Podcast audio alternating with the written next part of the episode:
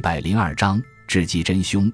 隐私知道得过多的人，光野一边听高桥的介绍，一边点头说：“哦，哦，是那样啊。”撇开细节，高桥的话大致上可归纳为两大要点：一，公司里无论哪一个职员都和被害人宇佐美木太郎绝无芥蒂；二，当时在座的十三个人都有机会往自佐美饮的酒里放毒药。宴会是在下午七点钟开始的，两个半小时后，大家似乎都有相当的醉意了。于佐美究竟是在什么时候想喝他那杯酒的？谁都不知道，真是棘手啊！那杯酒是谁兑上水的？不是别人兑的。你知道，女招待不能够。日本酒都烫好了，集中放在房间的角落里，威士忌却是另外拿来的，放在圆盘里。谁都可以随意兑上水喝。总而言之，这个宴会上吃喝是自己动手的。哦，是这样。最棘手的是，是宇佐美人缘好，大家众口一词的称赞他。这也实在不假，他确实受到大家的敬慕。这样一来，杀他的动机就找不到了。高桥署长第二次使用了“棘手”这个词汇，接着他又说：“可是再一打听。”三荣真是个赚钱的公司，职员们获得的年终奖金之高，听了真叫人吃惊。三荣公司一个女职员分得的年终奖金就和我拿的一样多，是那样。三荣电气暖气公司是一家很有意思的公司，你也知道，知道。七年前，市政府出了一桩贪污嫌疑案子，事情牵涉到三荣。当时我曾暗中调查过三荣公司，真不愧是公司通啊！高桥署长从心里感到佩服，光野也感到很得意，因为目前在警察界，他也许是最熟悉三荣电气暖气公司经营情况的人。他在二科时就已经注意这家电气暖气公司了。刚才光野对署长说，三荣是一家很有意思的公司，其实就包含着这层意思。一言以蔽之，三荣是一家成绩卓著然而动荡不定的公司。说是成绩卓著然而动荡不定，乍一听却是自相矛盾的。但是在经济高度成长时期发展起来的企业中，往往有这种公司。所谓成绩卓著，就是说股东获得的红利多，内部储备的力量也雄厚。在这一点上，三荣公司的确名不虚传。所谓动荡不定，是指公司中要员的派系斗争和工会与工会之间的对立，他们是这家公司的致命伤。至少三荣公司在五年之间就发生过两起驱逐经理和董事的闹剧，内部如此你争我夺、激烈动荡的公司真是少见。至于说到工会之间的关系，全公司一共只有六十六名职员，但他们却分裂成两个工会。第一工会和第二工会，两个工会的敌对也十分厉害。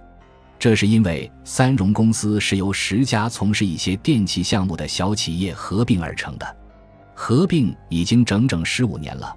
当时企业正处在经济高速度成长时期的当口上，大凡合并的公司，其上层要员便会结成派系，乒乒乓乓的争权夺利，这是势所难免的事。下层的工会也不例外，越是新办的公司，其工会就越容易分裂。一家小小的企业竟会分裂出第一工会、第二工会，也就是这个原因。第一工会咒骂第二工会是御用团体，第二工会指责第一工会是过激派集团，双方几乎没有可以妥协的余地。尽管如此，公司的成绩却是出色的，这是因为公司肯出高薪。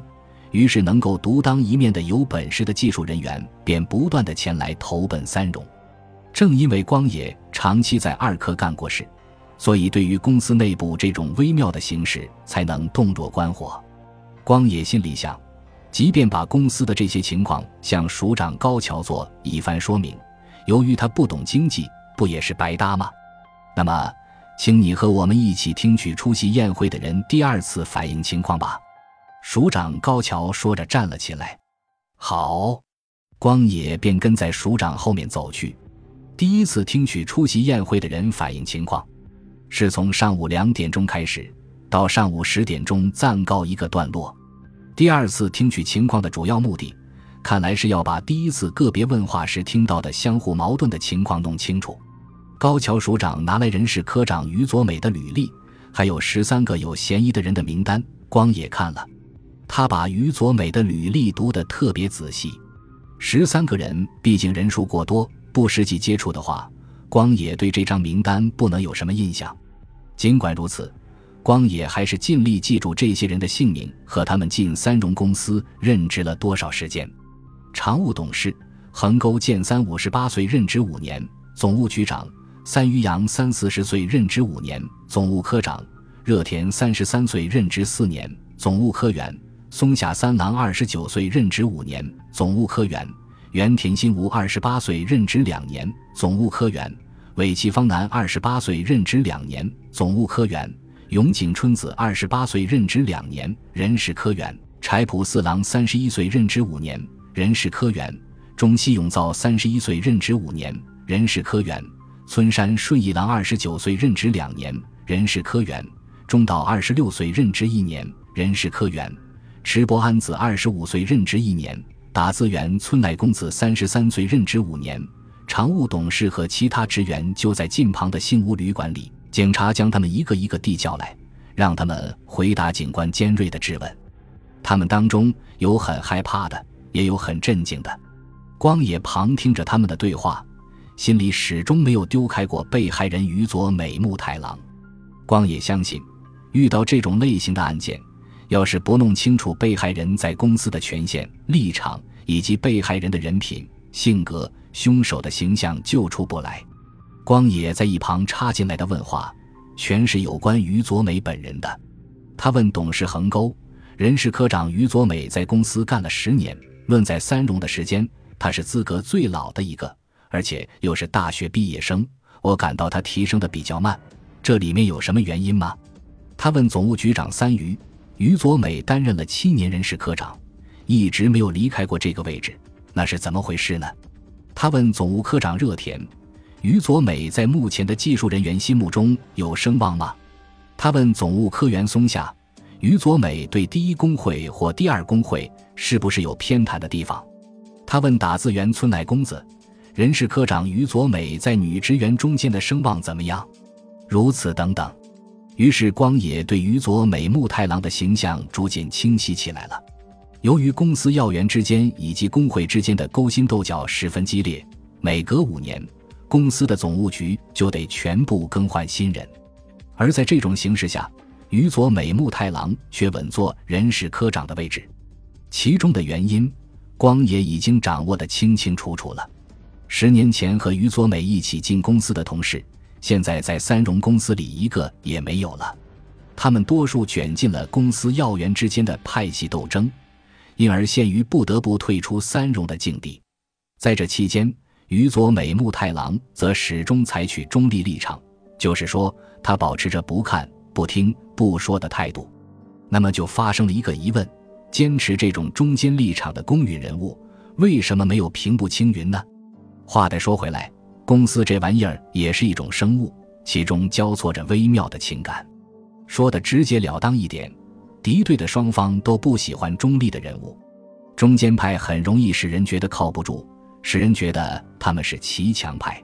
中间派并不去干那种有难同当的蠢事，他们不会同像吃了败仗的狗似的公司要人一起退出公司，但是。他们也不为那些打了胜仗的公司领导集团所看重。于佐美木太郎能常年盘踞人事科长的位置，也就是由于上述的原因。